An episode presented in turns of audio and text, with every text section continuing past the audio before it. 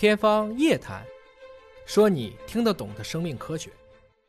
在疫情期间，普通的家庭应该做怎么样的消毒？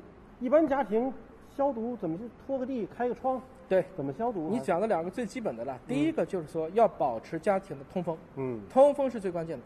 大气的无穷稀释是对付病毒最好的方式。嗯再多的病毒，其实在大气当中其实都无所谓的。嗯所以这是一个很关键的。一般来讲，在这一刻的家庭的一些消毒防护上，首先口罩、洗手这是必须的。嗯另外，户内鞋、室内鞋和室外鞋尽量分开，嗯要避免交叉污染。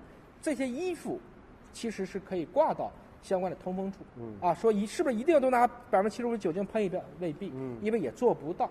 但如果有一些快递，是不是拿来要喷一下？可以哎，尤其是你拆包的时候，因为毕竟它这个快递在运输的过程中你不清楚，可以在户外拆包，而且要做到一个及时洗手。特别强调的是，大家不能用百分之七十五的酒精四处去擦。比如说，老婆正做菜呢，老公在拿百分之七十酒精擦，一个火星子如果崩到地上，就引起火灾了。这样的问题我们是听过好几次了，这不是个笑话，这是实实在在的一些问题。还有，你像八四消毒液其实是含氯成分的，通过次氯酸的这个成分。那比如说用八四的时候就不能用热水，以防止产生氯气，会刺激你的呼吸道，引起其他一些污染。整体来讲，大家还是坚持洗手、口罩、通风，还有营养、睡眠、饮食、运动，那这些都是提高免疫力最好的方式。千万别信我喝个什么汤啊，吃个什么药啊，这些东西你没病千万别吃药。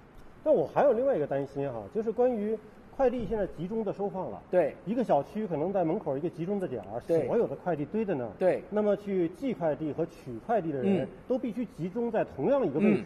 那那个点儿人员不就密集了吗？而对且物资也是互相交叉着。对，怎么来防护呢？我想首先人和人之间都要保持一个安全距离。嗯我们通常讲北欧标准，其实我们看上海的同志们做的比较好。嗯人和人之间的距离理论上讲应该是一米以上，也希望能通过这一次唤醒大家的一些公共健康的意识，比如说不能随地吐痰，嗯比如说我们咳嗽的时候要尽量用自己的这个臂腕啊嗯去挡住，如果没有戴手绢的话。按电梯的时候，我们尽可能的，比如用指关节等相关的方式，来避免多次的交叉污染、接触污染。而且你真的从外面拿快递回来，回来第一件事先洗手，对，对吧？包括快递箱表面的消毒还是很重要的。